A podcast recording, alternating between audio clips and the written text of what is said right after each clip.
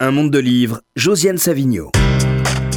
Bonjour et bienvenue dans un monde de livres. Alors j'ai trois invités et deux livres. Donc euh, le livre de Yannick Enel, La solitude Caravage aux éditions Fayard. Mais Yannick Enel n'est pas encore là, c'est les aléas du direct. Il est coincé dans un embouteillage, il va arriver. Et euh, un autre livre, Tout est accompli, euh, chez Grasset de François Méronis qui est là, bonjour, Valentin Ray qui est là aussi, et Yannick Enel qui n'est toujours pas là. Alors je vous montre le livre, mais c'est pas vraiment le livre, parce qu'il sort dans quelques jours, le 4 mai, et qu'on n'a pas encore le vrai livre, ce sont les épreuves. Mais ce livre arrive, donc vous voyez, il est assez épais. Alors, évidemment, il est. J'avais envie de commencer par la solitude Caravage parce que tout de même tout est accompli et plus ardu, disons, plus ardu. C'est un essai sérieux, passionnant, mais il faut prendre son temps et, euh, s'arrêter, pas lire. Euh, bon, disons, ça se lit pas comme un roman. Hein. Quand on dit ça se lit comme un roman, non, ça ne se lit pas comme un roman. Et alors, ce qui est euh, intéressant, c'est que c'était donc un livre à trois voix, et moi, je m'attendais à entendre trois voix, et en fait, il y a un seul texte. Pourquoi? Valentin oui, c'était un des enjeux importants, je crois. On, est arrivé chacun avec notre singularité. Et euh, c'est un livre qui est le résultat d'une dizaine d'années hein, de, réflexion à trois. Et on a voulu, euh, on savait pas si c'était possible d'ailleurs, mais on a voulu fondre nos voix euh, en une seule, qui soit l'expression en fait du compagnonnage qu'on a a mené pendant ces dix années. Je crois que c'est réussi. Je crois que la gageure a été menée à bien on a euh, une voix qui euh, nous amène à travers euh, toutes les péripéties qu'on a su dresser des trois derniers siècles, puisqu'on dresse un peu l'histoire secrète de ces trois derniers siècles. Pourquoi est-ce qu'on en est arrivé aujourd'hui à l'état qui est le nôtre Qu'est-ce que ça signifie cette époque? Et on le fait à travers cette voix. Et ce qu'on se disait quand on écrivait, tous les trois, on se disait d'une certaine manière, euh, ce qu'on est en train de faire, euh, c'est impardonnable. C'est impardonnable parce qu'on dit ce qu'on n'a pas le droit de dire, et on pense ce qu'on n'a pas le droit de penser, et on le fait d'une façon euh, qu'on n'attend pas. C'est-à-dire que, alors qu'on imaginerait que ces trois singularités ne seront pas trouver le moyen de s'entendre pour pouvoir parler d'une seule voix, de conserve, finalement on y arrive. Et on était les premiers étonnés. Mais comment vous avez fait, François Méronis vous, avez écrit ensemble? Oui, on a écrit ensemble le, plus souvent. Souvent, euh, Valentin et moi, on se voyait et on, faisait les choses et, on, ajustait les choses après avec Yannick. Qui, qui, écrivait de, son côté. On va voir ce qu'il en dit s'il arrive un jour. Voilà, c'est ça qui. quand, je disais que c'était un, livre assez ardu, euh, je pense qu'il euh, n'est pas du tout ardu pour les gens qui ont avalé au moins une partie de la bibliographie qui prend six pages du livre. Euh, à la fin. Donc je pense que les gens qui ont avalé une grosse partie de cette biographie, euh, cette, bibliographie, vont être à l'aise. Moi, j'ai pas avalé une grosse partie, donc j'étais pas toujours à l'aise. Et, euh, et puis, quand même, je voudrais vous interroger sur le titre. Tout est accompli. Ah bah c'est un, c'est, un énoncé de, du Christ sur la croix. Hmm donc, par ailleurs, c'est un énoncé biblique aussi, hein, d'une façon générale. Et pourquoi vous l'avez choisi? Ben, Parce que justement, pour moi, c'est un texte d'une certaine manière messianique. C'est-à-dire, euh, effectivement, il y a une dimension dans ce livre, il y a une dimension eschatologique. Et au fond aussi, ce livre apparaît comme euh, un peu étrange, décalé, peut-être euh, un peu difficile à appréhender, c'est pas tellement pour des raisons de savoir. C'est pas, pas parce que nous, nous manipulerions ce que nous faisons quand même, mais un savoir euh, un peu trop. Oui, mais c'est pas, c'est pas vraiment ça qui rend les choses. Euh, parce qu'on a essayé d'être le plus fluide possible. Oui. On, a essayé vraiment de. Il n'y a pas de jargon. C'est, non, mais il se, lit, il se lit avec beaucoup de, facilité, si on veut. Voilà. Mais cela dit, il ne faut pas se laisser embarquer par cette facilité. Au contraire, c'est, vrai que la difficulté. du livre. Exactement. C'est qu'il y a beaucoup d'opérations de pensée. Hum. Et ces opérations de pensée, par rapport à la France, par rapport à, ce qu'il est accoutumé de penser dans cette langue et, dans cette histoire, ce sont des, ces, ces opérations de pensée sont extraordinairement litigieuses. Et, au fond, depuis le début, à Ligne de Risque, dans, dans, la revue que nous animons tous les trois, euh, on, recherche le point de litige le plus grand. Et, de mon point de vue, on, ne pense vraiment que lorsqu'on atteint ce point, qui est d'une certaine manière euh, la guerre elle-même. Et, de ce point de vue, je pense que dans tout accompli, on prend, dans tout est accompli, on prend vraiment à revers les présupposés français. Alors sur la Révolution française, oui. Euh, sur, les, sur les temps modernes, sur les, sur les Lumières. Euh, et d'ailleurs, par rapport aux Lumières, euh, justement, nous, nous, nous, nous, prenons un point de vue qui finalement est assez proche de celui de Martin Buber dans Gog et Magog. C'est-à-dire, Martin Buber met en scène dans Gog et Magog les, les les, c'est-à-dire les, héritiers du Baal Shem Tov, c'est cette tradition chassidique qui, existe en Pologne, en Ukraine, etc. Et c'est des gens qui envisagent, depuis le lieu où ils sont, ce qui est en train de se passer en France. Donc on est à l'époque de Napoléon, et il s'est passé quelque chose à Paris euh, avec la décapitation du roi, et eux, ils mettent ça en rapport, d'une certaine manière, avec une attaque euh, à l'encontre euh, de Dieu. Ils envisagent la mort de Dieu à travers ce qui se passe en, France. Et pour eux, ça n'est pas simplement euh, quelque chose qui relève de l'émancipation. Ils ne sont pas dans cette logique-là. Ils ne sont pas non plus réactionnaires au sens où on pourrait l'entendre. C'est-à-dire que pour eux, ce qui se passe en France est d'une grande, d'une extrême gravité. Et ils doutent probablement que les Français soient capables de comprendre ce qu'ils sont réellement en train de faire. Alors c'est un livre très composé, oui. plusieurs parties, Appel des derniers jours, La stupeur du monde, Le poison de Dieu, Le sacrifice d'Israël et Le royaume. Alors, inutile de dire qu'on va pas faire le tour de la question, même si Yannick Enel n'arrive pas, mais je voudrais que vous donniez des pistes pour que tous ceux qui, qui nous écoutent aient envie, comme moi, d'y aller, de s'arrêter sur, sur ce livre. Je vais lire le début qui pose une des questions qui vous importe. Dans le numéro 2 de la revue Maintenant, paru en juillet 1913, le jeune poète boxeur Arthur Cravant narre sa rencontre avec celui qui n'était pas encore le contemporain capital, André Gide. De cette entrevue, on a gardé en mémoire la célèbre phrase Monsieur Gide, où en sommes-nous avec le temps? Aujourd'hui, il nous incombe de poser cette question à notre tour afin de savoir dans quelle époque nous vivons.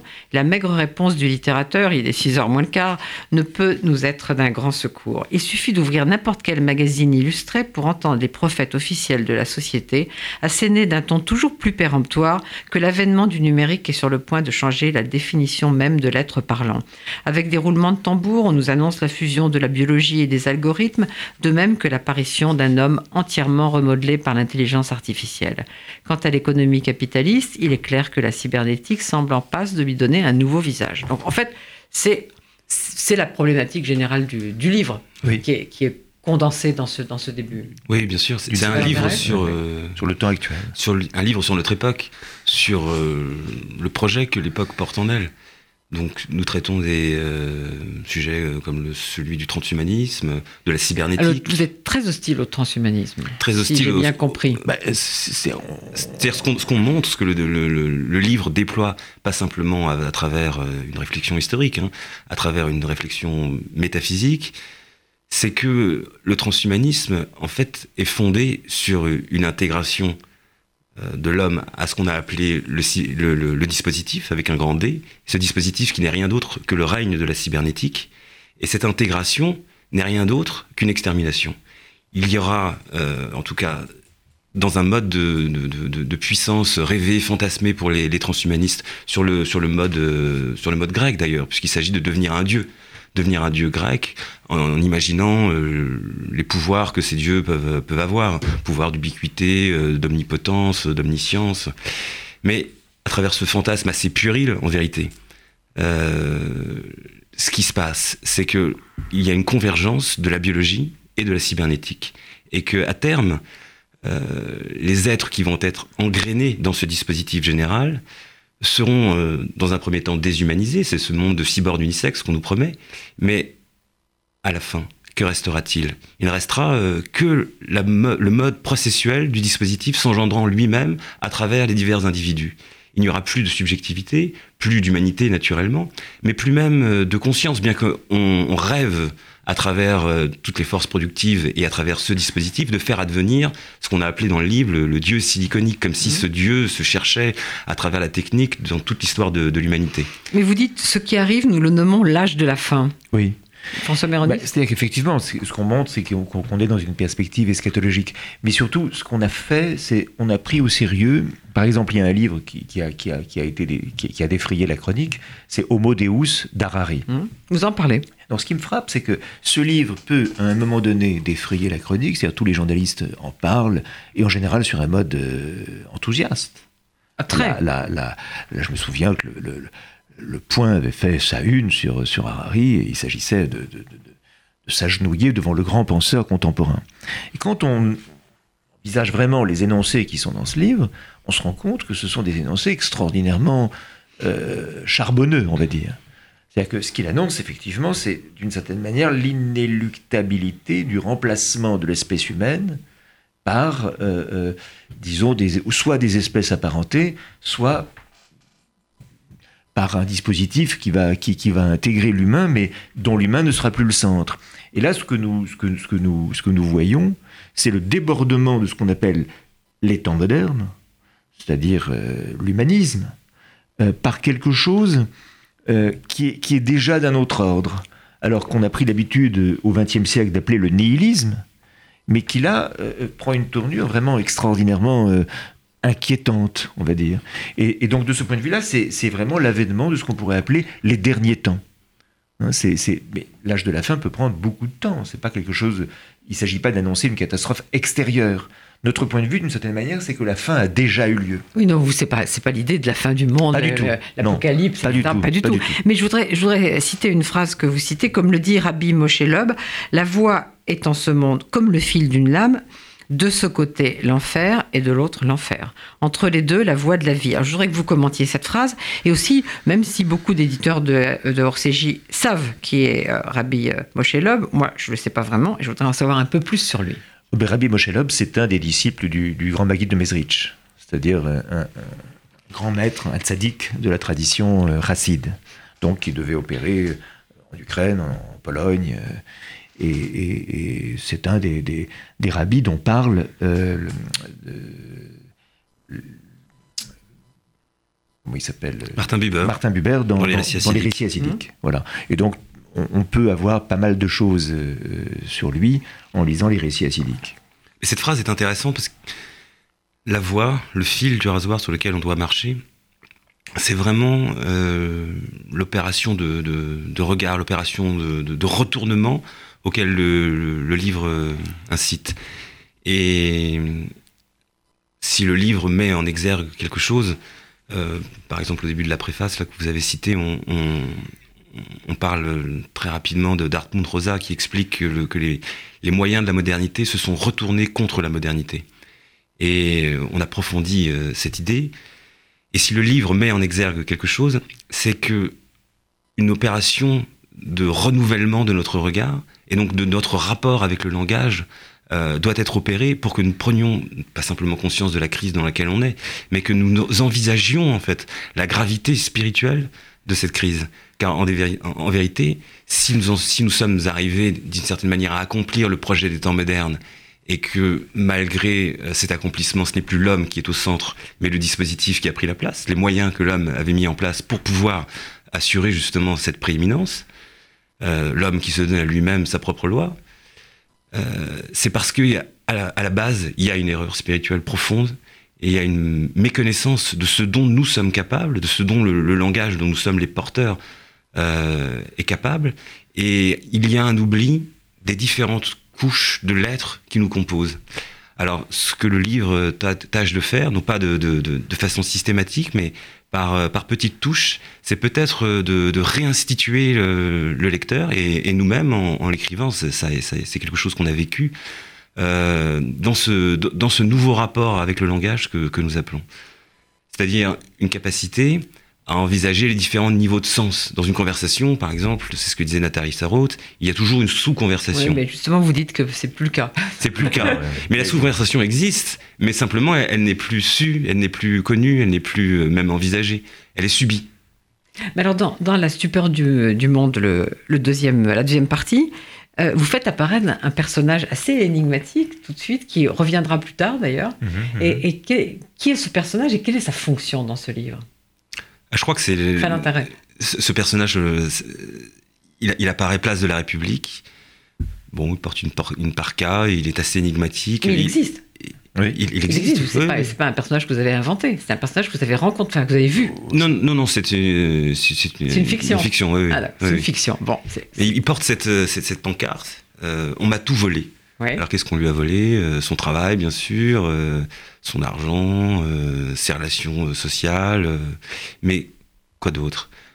Mais il ne demande pas d'argent. Il ne demande pas d'argent. Quand on s'approche de lui, et quand on lui en donne, il le, il le, rejette. En fait, c'est une allégorie de l'expropriation. Oui. C'est ça. C'est ça que je voulais vous faire. On peut dire que la première partie... François Méroni, c'est ça. Parce qu'en fait, ce personnage revient. Oui, bien sûr. il est très important bien dans ce livre. Alors, dans un premier temps, il n'est que cela, c'est-à-dire une allégorie euh, de l'Annonciation. Et quand il revient, on se rend compte qu'il a une dimension justement euh, euh, biblique d'une certaine façon, puisqu'on le compare au prophète Élie.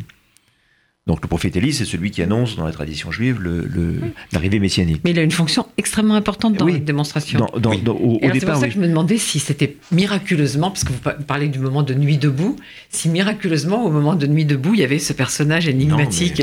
mais, il, était là, nous, l'avons vu. Euh, mais c'est une fiction en même temps. Mais il, incite le lecteur euh, à faire ce voyage. Il y a cette phrase euh, dite à Abraham, va vers toi.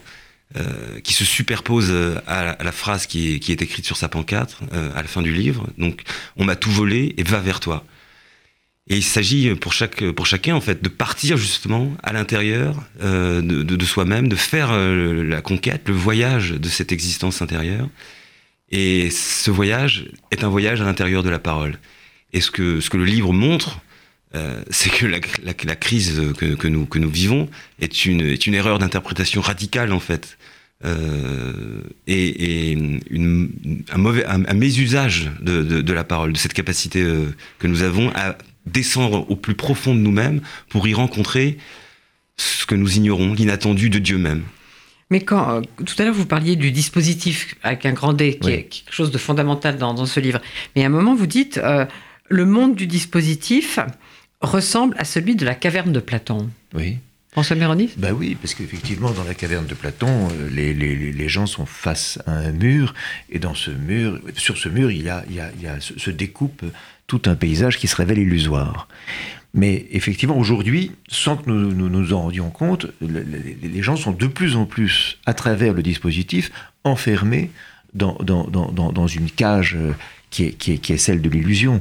Et ce qu'on qu'on essaye de montrer, c'est que il y a une possibilité, euh, mais elle est, elle, est, elle est dangereuse.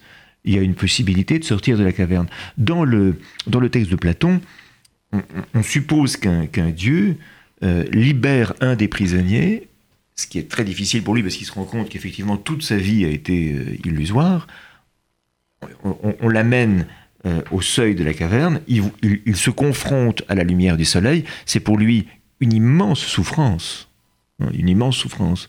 Mais il arrive à s'acclimater euh, à l'extérieur, il arrive à, apprendre à vivre, justement. Et à ce moment-là, le Dieu lui dit, mais maintenant, euh, il faut que tu reviennes dans la caverne pour euh, essayer de partager ce que tu as vécu. Et les gens de la caverne le mettent à mort, en fait. Il y a, et, évidemment, quand, Platon raconte cette histoire, il raconte ce qui est arrivé à Socrate. Hein. Donc c'est une allégorie qui, qui, fonctionne très bien euh, euh, par rapport à, tous, comment dirais-je, euh, par rapport au destin prophétique en tant que tel. C'est-à-dire que les, les, les, gens qui se mettent au nom de la parole, à travers la parole, à, à expliquer comment une société est en train de, marcher vers sa propre destruction, n'a pas d'autre élément que la destruction, bah, ces gens-là sont, rarement accueillis comme des, comme des émancipateurs.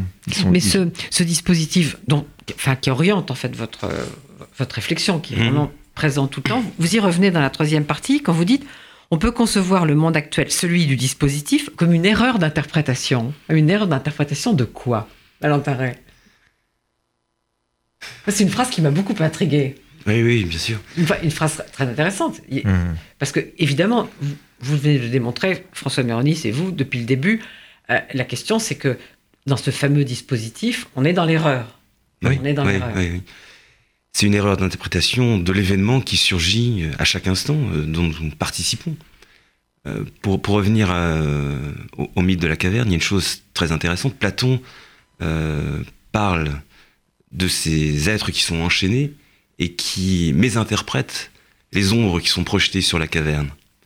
Et ces ombres, ce sont, ce sont les phénomènes euh, auxquels nous sommes confrontés à chaque instant, qui viennent vers nous, et nous avons tout un discours autour de ces, de ces phénomènes, de ces ombres.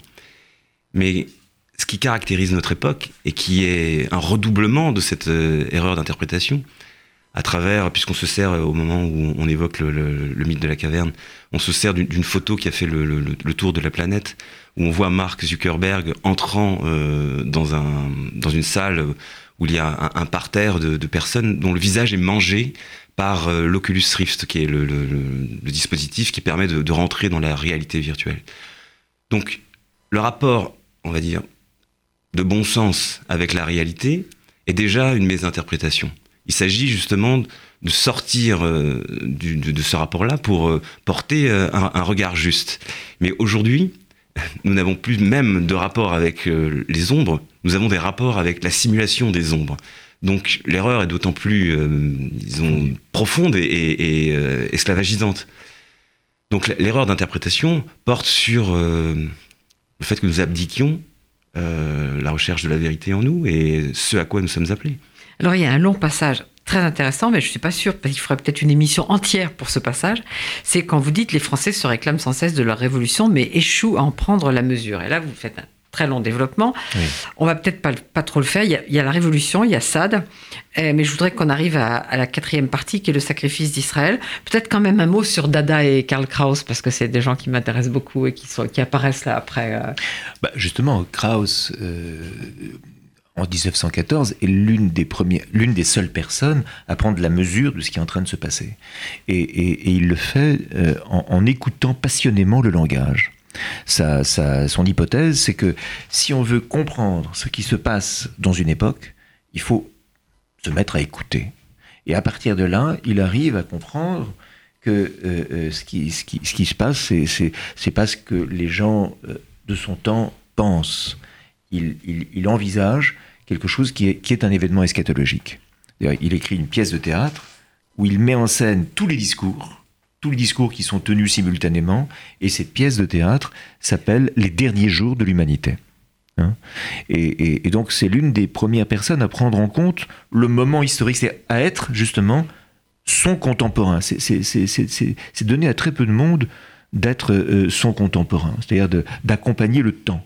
Hein et, Dada, d'une autre façon, à Zurich le fait. Donc ce sont des, gens qui sont d'une certaine manière euh, euh, en rupture avec euh, ce qui se passe.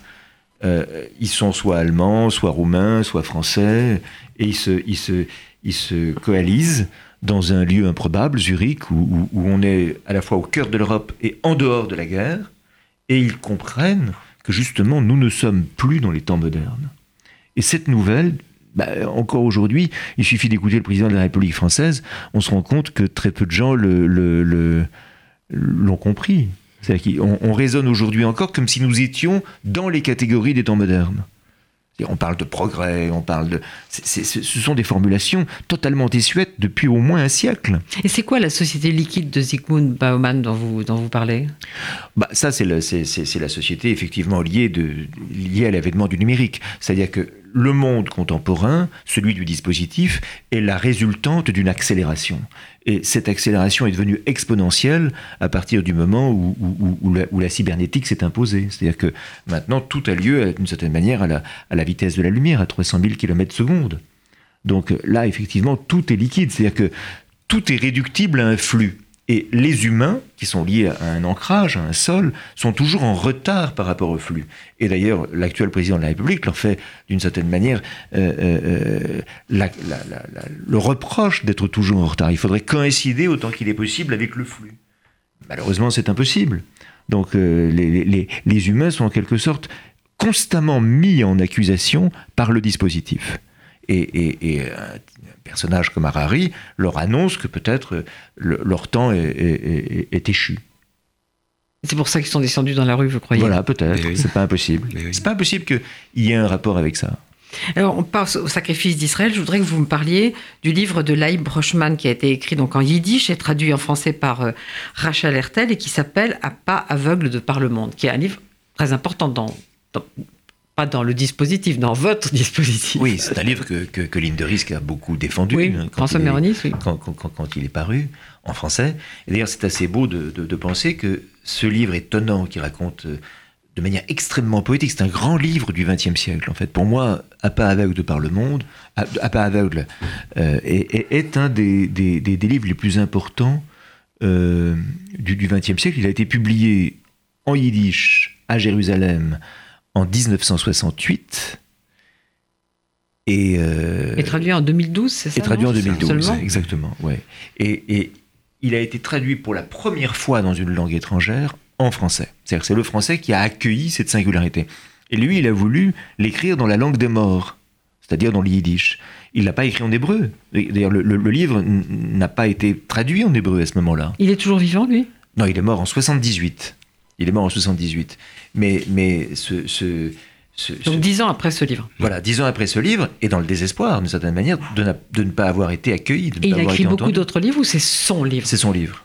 C'est- un vrai chef-d'œuvre. Il a écrit d'autres livres, mais c'est c'est son grand, c'est son grand. Mais du coup, pendant les dix ans qu'il lui restait à vivre, il n'a pas eu la reconnaissance de ce, par ce absolument livre. pas. Oui, parce que quand vous écrivez euh, euh, en yiddish en 1968, euh, vous ne pouvez être lu que par des très vieilles femmes ou par euh, des religieux, mais qui par définition ne, lisent pas des, livres de littérature. Donc c'est un, grand livre de littérature, hein, avec tout ce que ça implique de... de, c'est une espèce de cabale euh, irrégulière, on va dire. Une cabale euh, qui n'est pas susceptible d'être euh, euh, avalisée par les autorités religieuses euh, juives. Mais en même temps, c'est c'est- c'est un livre qui a un ancrage profond dans la tradition euh, mystique mais quelle est l'importance de ce livre pour, pour vous deux, Valentin Paré Je crois qu'il y a un événement fondamental dans ce livre, c'est la découverte d'un nouveau lieu métaphysique. Ce, lieu, ce nouveau lieu euh, qui, qui a émergé pendant euh, la Seconde Guerre mondiale avec l'expérience de la Shoah, c'est ce que Leib Rochman appelle les, pla- appelle les plaines de la mort. Or, les plaines de la mort, ce qu'on a découvert avec effarement, c'est que ce, ce- ce sont euh, comme le soubassement. Ah, ce sont comme le Bonjour Yannick de notre époque. on est content de vous voir. Bon, on était en train de parler de Tout est accompli, du coup on va par- dont, auquel vous avez participé aussi. Du coup, on va ensuite parler de, de la solitude Caravage, alors qu'on avait pensé faire euh, le reste, euh, l'inverse, parce que je disais que le livre était quand même plus ardu que la solitude Caravage. Ah, euh, c'est pas sûr, c'est pas si sûr. Il, y a, si il y a sûr. des Alors, limpidités euh, Alors là, on est- parallèles. on est, je vais redonner la parole à Valentin mais à vous après, puisqu'on était en train de parler du livre de Leb Rochman, euh, qui me paraît très important dans, euh, dans, le- dans le livre.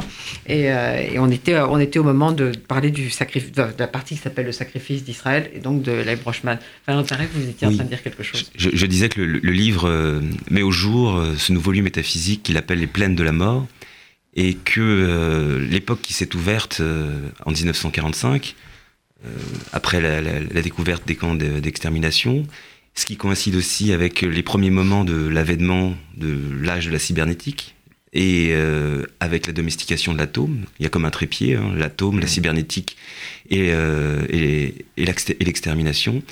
Ce lieu, il est comme le point focal vers lequel toute l'activité processuelle du dispositif euh, nous, attire.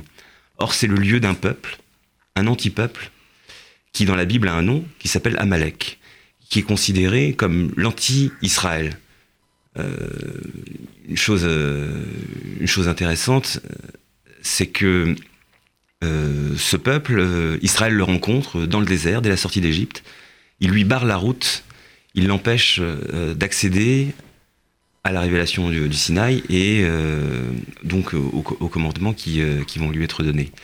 Et tout au long de l'histoire euh, d'Israël, il sera là pour se dresser contre, contre lui, contre la mission, puisque le, le- le- le peuple d'Israël est appelé Am Segula, c'est-à-dire peuple remède. La mission que Dieu lui a donnée, c'est d'être un remède pour l'humanité.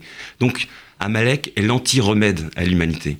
Et cet Amalek est anti-remède, très important dans votre livre. Oui, très, très, très, très est très important. Parce qu'il est au cœur du monde. C'est c'est ce qu'il y a derrière le dispositif, d'une certaine façon. Il est publié où le livre de Rochman en France? Parce que je pense Chez que De Noël. Chez De Noël. Chez De Noël. Chez De Noël. Il est, il, est, il est en poche d'ailleurs maintenant, je Il crois. est en poche, oui. Oui. Ce qui, ce qui est de beau, c'est que, hum, enfin de beau, d'insolite aussi, c'est que Leib Rochman donc euh, écrit ce livre en yiddish. Il n'existe qu'une seule traduction au monde, c'est en En français. français, ouais. ouais. C'est étonnant, c'est une chose à, à Parce penser. que, ça parce aussi. que, Grâce à euh, Rachel Hertel. parce que François Méronis disait la première traduction a été en français, mais il n'y en a pas eu d'autres après. alors. Je ne sais pas s'il y en a eu d'autres. Je ne crois pas, Je ne crois moment, pas, non. non. C'est quand même assez terrible. Alors, justement, Yannick Enel, comme vous êtes là maintenant, euh, dans, un, dans un livre précédent dans lequel il n'y avait pas Valentin Ray, il y a un certain temps, vous avez donné, François Méronis et vous, votre lecture de Michel Houellebecq, à la lumière du nihilisme. Depuis, il a écrit plusieurs autres livres, notamment Soumission. Alors aujourd'hui, qu'est-ce que, qu'est-ce que vous en pensez? Parce qu'il est là aussi dans le, dans le livre Oui, absolument. Houellebecq. D'ailleurs, il y a un Yannick décryptage de soumission. Oui, alors Yannick Enel Comment ça a évolué votre, votre position sur, sur euh, Houellebecq Ou pas du tout d'ailleurs euh, nous, on- on- enfin, c'est Michel Houellebecq qui empire. Donc, euh, je veux dire, dans, dans, dans, dans la matière noire qu'il qu'il ne cesse de- d'animer. Je pense que c'est un mage noir. Enfin, euh, François Méronis a fait une analyse, à mon avis, au scalpel, dans un livre qui s'appelle De l'extermination, considéré comme un des beaux-arts. Excellent livre que je conseille chez Gallimard. Et euh, Michel Houellebecq, on, on- on- on croit toujours qu'il représente sociologiquement une petite, une simple expertise sur la perte du désir, la dévitalisation morbide euh, des rapports humains et d'un- monde qui s'effondre. Tout le monde sait que le monde s'effondre. Mais, mais c'est bien pire que ça. Je pense que euh, c'est quelqu'un qui participe d'une volonté qu'il n'y ait plus d'indemne, que plus rien ne soit sauf. C'est quelqu'un qui, mu par, euh, par, par, euh, par des forces, au fond, par des démons, c'est quelqu'un qui, qui participe à sa manière, euh, une manière un peu euh, endossant la misère de chacun, finalement. Il participe du projet d'Amalek, justement. Un projet euh, qui consiste à porter le couteau euh, dans la plaie. Et, il participe d'un monde où, le sacrificiel a lieu à chaque instant et où, euh, contrairement à ce qui se passe entre Abraham et Isaac, plus personne ne porte le couteau. Le couteau va tout seul et, surtout, il n'y a plus d'ange pour venir retenir le bras. Donc Welbeck, euh, il y, y a une forme de jouissance qui est une forme de souffrance aussi. Et quand on lit même le dernier, Sérotonine, on croit que ça parle simplement de, de la fin du sexuel, disons. Mais ça parle, euh, me semble-t-il, enfin, de quelque chose qui relève de... Saint Paul, Saint Paul aurait dit le crime d'iniquité. Enfin, vraiment, ouais. Ça lui fait beaucoup d'honneur, peut-être. Ah, peut-être, oui, mais je sais pas si c'est un honneur, Bon. au contraire. Vous êtes, vous êtes bien sur RCJ dans un monde de livres avec Yannick Enel, enfin, Désolé. François Méronis et, euh, et, et Valentin Ray. Je voudrais qu'on parle évidemment de la solitude Caravage, il est temps quand même. Mais alors, j'ai un gros ennui, c'est que la cinquième partie, qui s'appelle Le Royaume, est très importante. Alors, est-ce que, en quelques mots, avant Caravage, on peut dire quelque chose du Royaume, qui, euh, est, la, fin de ce livre et qui, est, euh, pour le lecteur, très intéressant, parce que le dernier mot du livre que je dirais tout à l'heure. Donc, c'est quoi le Royaume? En gros, si on peut dire, François Méronis. Bah, le royaume, c'est l'aspect le plus concentré de la parole, d'une certaine manière. C'est assez étrangement aujourd'hui, euh, les notions de république, de nation, de peuple, c'est toutes les grandes notions des temps modernes semblent s'effilocher. Or, de notre point de vue, de manière inapparente, euh, le, royaume n'a jamais été euh, aussi actuel, d'une certaine façon, dans son inactualité même. C'est-à-dire qu'il se rapproche dans son éloignement. C'est quelque chose euh, euh, dont on se rend compte si on accepte d'être les témoins euh, de la parole, en quelque sorte. Et, et aujourd'hui, la parole connaît un exil. Donc il y a, il y a la dimension du royaume, elle, elle est vraiment de plus en plus inapparente. Il suffit de voir ce qui se passe dans les milieux éditoriaux, la façon dont les livres sont accompagnés vers leur euh, euh, Pas ici, disparition. pas Non, ici. mais d'une façon générale, c'est ce qu'on peut constater. Il y, a, y a vraiment un exil de la parole. C'est-à-dire que la parole est réduite à son élément de communication. Et le royaume, c'est exactement le contraire. C'est c'est le fait de se rendre sensible à la dimension euh, euh, disons, vivante de la parole. Le fait que la parole, ce soit la vie vivante, comme disait, comme disait Rimbaud. Alors, Yannick Enel, La solitude Caravage, vous l'avez écrit tout seul, justement. Alors qu'au tout début de l'émission, quand vous n'étiez pas encore là, on parlait du fait que moi j'avais pensé au départ que ce serait un livre à trois voix, tout est accompli. Oui. En fait, vous avez décidé de l'écrire vraiment ensemble, que ce soit une seule parole. Bah, C'est-à-dire que c'est la question de la solitude. On est trois solitaires. Et, quand bien même le livre a été écrit à trois, il est écrit depuis une solitude euh, qu'on essaye de partager depuis des années. Ça s'appelle Ligne de risque, c'est une revue, c'est une, communauté d'esprit. Voilà. Une revue qu'on aime. Et, euh, et, Mais on attend un prochain numéro, là, il arrive quand? Mais En un sens, le, le, prochain numéro de Ligne de risque, c'est le livre. Voilà. Mais euh, ça, ça, va venir, on, travaille tout le temps. Et, vous savez, la, solitude Caravage, alors je l'ai écrit tout seul, quoique on, est, on écrit toujours accompagné. Euh, je l'ai écrit avec le Caravage, si je puis dire, mais, mais, mais je l'ai écrit grâce à ce livre, Tout est accompli, qui était aussi une expérience pendant plusieurs années euh, d'échange, de méditation, et même quand on ne se parlait pas. Tout est accompli était commencé avant la solitude. Bien sûr, oui, oui, oui, oui. Alors évidemment, depuis que le livre est sorti, on vous a demandé 50 euh, fois ce que je vais vous demander encore, puisque la première phrase du livre, c'est Vers 15 ans, j'ai rencontré l'objet de mon désir. En fait, vous avez vu le détail d'un tableau du Caravage sans connaître ce tableau. Oui, c'est presque plus qu'un détail. Alors chez moi, ça prend la, forme d'une comédie érotique, si je puis dire. Enfin, la découverte euh, voilà, d'un premier émoi. Mais euh, ça a à voir avec euh, ce que mes camarades et, moi nous appelons le royaume. le, royaume, c'est une dimension intérieure.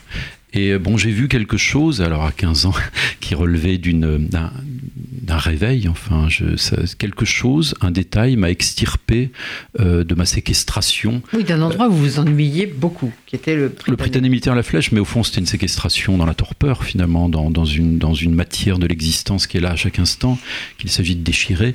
Et, euh, et, et voilà, il s'agissait effectivement d'un visage de femme. Après tout, le royaume prend toutes sortes de, formes. Là, il s'agissait encore plus précisément euh, d'un froncement de sourcils, figurez-vous. Alors, vous voyez, quand, Jésus dit que le, royaume est contenu peut-être dans un, dans un grain de sénévé, moi, c'était un froncement de sourcils, vous voyez. Donc, ces choses-là deviennent des mondes, et ces choses-là deviennent le monde. Ça a commencé comme ça, mon rapport avec la peinture, et, et je pense que c'est pas seulement un rapport avec la peinture, c'est un rapport avec l'être, si je puis me permettre. Voilà, ça, on, est, on, est, on est requis dans ces moments-là. Euh, c'était à 15 ans, ça pourrait être euh, n'importe quel moment de l'existence. On est requis par, euh, par une dimension qui nous appelle. je pense que ce, ce qu'il y a dans Tout est accompli, je reviens un petit peu à ce livre, c'est aussi l'idée qu'aujourd'hui on n'a plus le choix soit on est pris dans, dans, dans ce qu'on a appelé euh, dans la tradition chrétienne la vocation, cette vocation, cet appel pour nous sortir de l'enfer, soit euh, soit on se laisse avaler puisque vous parliez de vos deux complices, justement, je pense qu'il y a une phrase qui doit beaucoup leur plaire. Euh, quand vous dites En écrivant ce livre, je cherche à préciser une émotion. Ce qui n'est pas précis existe à peine. Seul importe la minutie. Je pense que vous êtes d'accord, François Méroni. C'est vrai, c'est une phrase de vous quasiment. C'est une phrase de tout est accompli aussi. C'est juste, mais euh, il y, a pas mal de. Comment dire au fond, les, il me semble que les grands livres sont écrits. Euh, je ne sais pas si on a écrit des grands livres, c'est pas ce que je veux dire, mais, mais, mais j'espère. mais j'espère, oh. j'espère. Mais les grands livres sont écrits dans une forme d'impersonnalité. Je veux pas. J'ai horreur des, écrivains qui pensent être modestes. Hein, c'est idiot. Ah oui, je suis pas modeste. Je pense qu'il faut être tous. Tous les écrivains non, je prends des... mégalomanes. Absolument, c'est vrai. mais je prends des précautions. les mégalomanes sont précautionneux aussi. Il y a une femme que j'aime beaucoup. une femme que j'aime beaucoup qui est Françoise Sagan. Et je pense qu'un des problèmes de Françoise Sagan, c'est qu'elle elle, elle, disait Je sais que je fais des petits romans, j'ai Peut-être que les gens qui sont modestes ont des raisons de l'être. Et elle aurait dû plus y croire quand même. Quand on y croit plus, il se passe. Alors, au chapitre 10, qui s'appelle Tout le Caravage, il y a une phrase très très longue, magnifique. Euh, dont je vais lire seulement le début parce que sinon on n'en sortira pas. Donc c'est une phrase qui fait trois pages, hein. c'est bien ça? Oui. Il y a juste une deuxième petite phrase à la fin du, chapitre. Donc je vais juste lire le début, ça vous donnera envie de lire tout le reste parce que c'est un chapitre magnifique d'un livre très beau. C'est le monde entier, ce sont des poires, des figues, des prunes, des iris, des œillets, des jasmins, du genêt, de la vigne, des gouttes de rosée, la corde cassée d'un luth, un miroir et une carafe, une corbeille débordant de raisin, un garçonnet en chemise blanche qui pèle un fruit, un sabre taché de sang, des couteaux, des violons, tout un monde rouge et torturé qui étincelle, et voici d'autres lumières, d'autres ombres. Je vous laisse lire la suite. c'est très beau. Et, et cette phrase, elle vous est venue c'est parce que c'est, comment dire, cette phrase est une condensation de tableau du Caravage. Oui, j'ai même espéré que ce soit une phrase exhaustive, enfin qui renferme tout ce qu'on peut voir du visible tel qu'il est, euh, exposé dans, dans, les 65 à peu près peintures du Caravage, euh, je m'étais dit à un moment, euh, vous savez, à ces moments de la nuit où on écrit, on est un peu, on devient, on devient un autre au fond. Je me suis dit, je vais écrire tout le livre comme ça. bon, mais, mais sans dramaturgie intime, un livre n'arrive pas à exister, sans orchestration, sans, sans composition. Donc j'ai renoncé à ce projet, mais j'ai gardé effectivement trois pages et demie où il s'agit de, de donner à voir et de, rallumer quelque chose qui est non pas éteint mais qui est muet. La, peinture, c'est un ensemble de figures muettes. Trouver le langage qui est en fait le langage de la peinture, parce que la, peinture parle en silence, la peinture pense. Et euh, voilà, il s'agit, bah, du travail d'un écrivain, c'est la moindre des choses, de trouver les mots pour dire ce qu'on voit. Et, et comme j'avais tous les albums, si je puis dire, toutes les monographies du Caravage autour de moi, dans ma chambre qui était ouverte, je les regardais euh, comme un insensé, vous voyez, en tournant les pages à un moment, j'ai voulu, euh, de manière quasi malarméenne en fait, mettre l'univers entier du Caravage en mouvement dans quelques pages. Parce que ce qui très, que j'aime beaucoup dans ce livre, c'est que c'est évidemment pas une biographie au sens euh, historien d'art du terme ou au sens classique du terme. C'est un livre qui est avec, comme vous disiez, avec le Caravage qui est dans votre tête. Cela dit, comme vous le dites, il est mort à 39 ans, donc on a un peu envie de faire une espèce de bio-express, mais pas du tout. Il faut au contraire s'arrêter aux étapes de sa vie qui sont très importantes. D'abord, euh, au, tout, début, euh, il est apprenti à 13 ans, puis il arrive à Rome vers 21 ans, et il est très pauvre. Il n'est pas reconnu, il est très pauvre. Il est encore un, un apprenti, une sorte d'apprenti. Alors oui, c'est le, cas du Caravage est, complexe parce que c'est pas non plus il vient pas d'une famille très pauvre. Il vient d'une famille de la petite bourgeoisie. Il a des protections aussi dans, dans l'aristocratie euh, milanaise, entre autres. Et euh, mais quand il arrive à Rome, il a déjà euh, cette tendance à la, à la dépense. Enfin, il se dépense. Vous dites qu'il a une, une, vie un peu, un peu louche.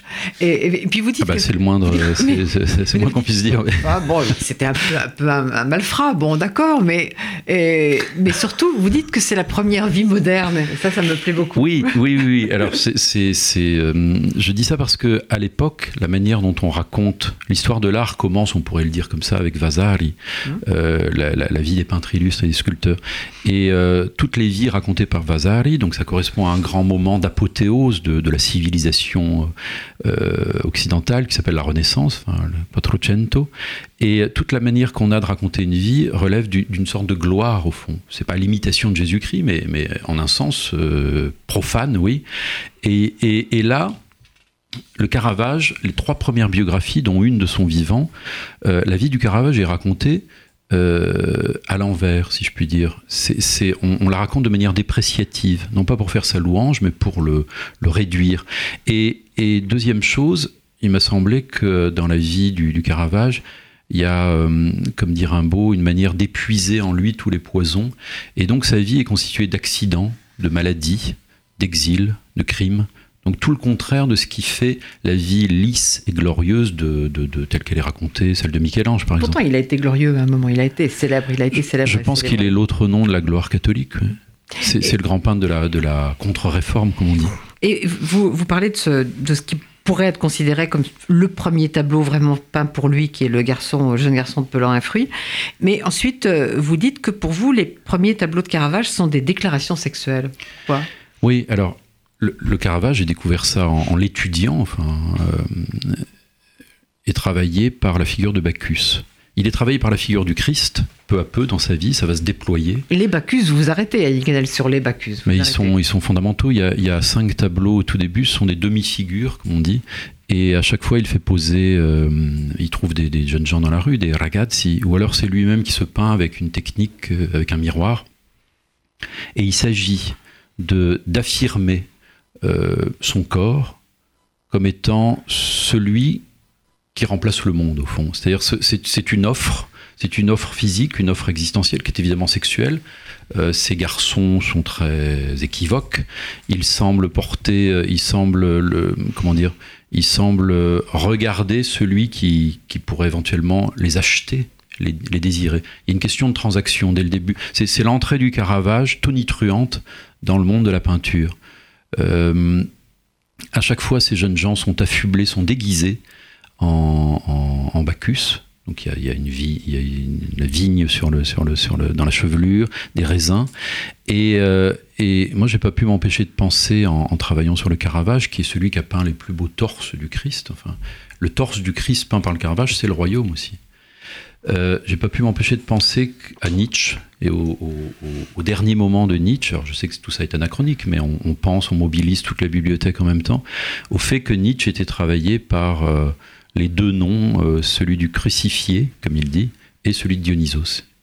Nietzsche disait Dionysos contre le crucifié. Je pense que chez le Caravage, il y a une tentative inouïe dans, l'histoire, pas seulement culturelle, de vivre les deux mais alors ensuite, donc il a, il a, il a un protecteur, ça va beaucoup mieux pour lui financièrement, et c'est là qu'il peint beaucoup de tableaux, mais dont celui dont on n'a pas parlé, qui est en fait le tableau fondateur du, de votre intérêt pour, pour, le Caravage à travers un, un détail, c'est Judith oui. décapitant Holoferne. C'est-à-dire que quand vous étiez jeune, vous n'aviez pas pensé que cette magnifique femme était en train de commettre un, un crime. Effectivement, à 15 ans, quand j'avais, quand j'étais tombé sur ce détail, comme on, l'a dit, euh, qui, a, qui a bouleversé ma vie, euh, c'était en noir et blanc déjà d'une part, et d'autre part c'était, c'était, c'était coupé.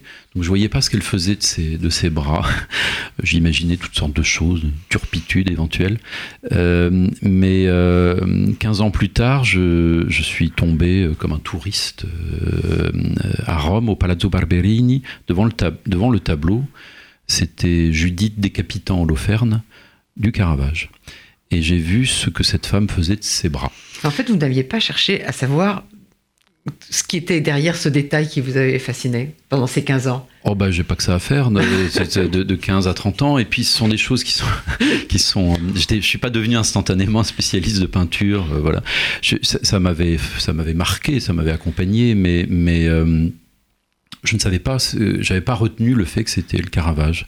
Euh, et, et, ça, ça m'est revenu. Et là, il s'est passé quelque chose comme ça. Tout d'un coup, vous avez eu un intérêt pour ce, pour ce peintre, pas avant le livre même. Bah, ce deuxième coup de foudre est le, est le vrai, en fait. Le premier, c'était pour euh, la plastique, euh, la belle plastique de, de, de, de, cette figure peinte, Judith. Mais le deuxième coup de foudre était un coup de foudre, je dirais, qui, qui me requiert tout entier hein, et qui va faire je vais m'intéresser de plus près à, à, la peinture. Parce que moi, je vois dans la peinture quelque chose qui relève d'une bah, d'une expérience intérieure. C'est ça que j'ai essayé de réfléchir. Euh, enfin, c'est à ça que j'ai essayé de réfléchir avec le Caravage. Il y a une expérience intérieure. Moi, j'ai jamais, j'ai jamais eu accès aussi bien, pendant que j'écrivais ce livre, aux évangiles qu'en regardant euh, des épisodes de l'histoire du salut mais, peints par le Caravage. Vous dites qu'au fur et à mesure de sa peinture, il se rapproche du Christ. Ouais. Dites ça. J'en suis. Là, je le dis, euh, puisque vous avez l'air de, de, de, de, penser que la modestie n'est pas une vertu, alors j'en profite. Oui je, non, non, je, je, je, je, je, réponds que j'en suis sûr. J'en suis sûr qu'il se rapproche du Christ.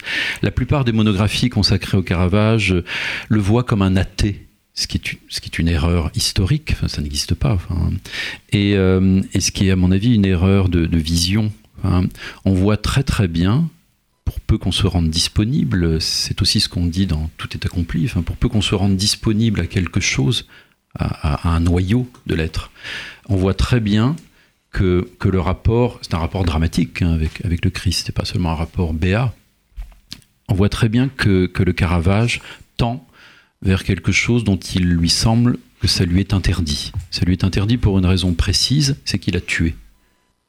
C'est le, moment où il y a une bascule, le moment du crime. Ouais.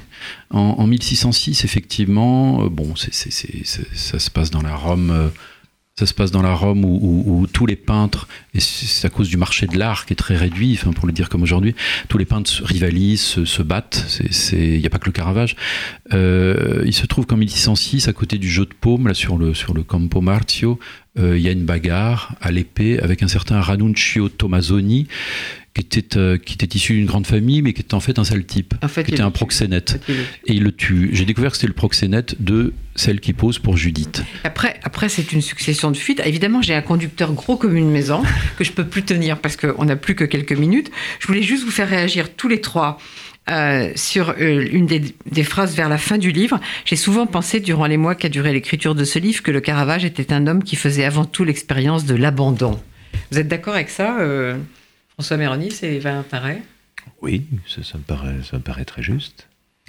Oui, euh, bah je crois que le- ce que le livre de Yannick montre, c'est qu'il y a un double mouvement. hein. Il y a comme un- appel à creuser le mystère de, de la noirceur. D'ailleurs, on parle du noir Caravage. Mais moi, je trouve que c'est assez important cette histoire d'abandon. C'est c'est très, très, très. Quand, quand je suis tombée sur ce, sur ce passage, ça ça m'a. Je me suis arrêtée parce qu'il y a vraiment quelque chose. Alors, je vois Denise, qui, euh, Louise Denis, qui est absolument furieuse parce que je suis en retard. Donc, en mai, il y a des jours fériés. Donc, le 1er mai, je vous conseille La solitude Caravage de Yannick Enel chez Fayard. Et puis ensuite, je vous conseille de prendre plusieurs autres jours fériés. Euh, Pour tout est accompli quand même, des, trois compères dont on vient de parler. Et puis comme ça, vous euh, pourrez y réfléchir et vous verrez, euh, vous verrez, vous verrez que le royaume n'est pas hors d'atteinte. Voilà, donc merci à tous les trois, malgré tous les aléas des embouteillages parisiens. Merci à Louise Denis qui est furieuse là parce que je suis en retard pour la réalisation. Et maintenant, le journal de midi de Polarité TV. Son invité est un neurologue, Lionel Nakache. Merci à tous. Merci beaucoup.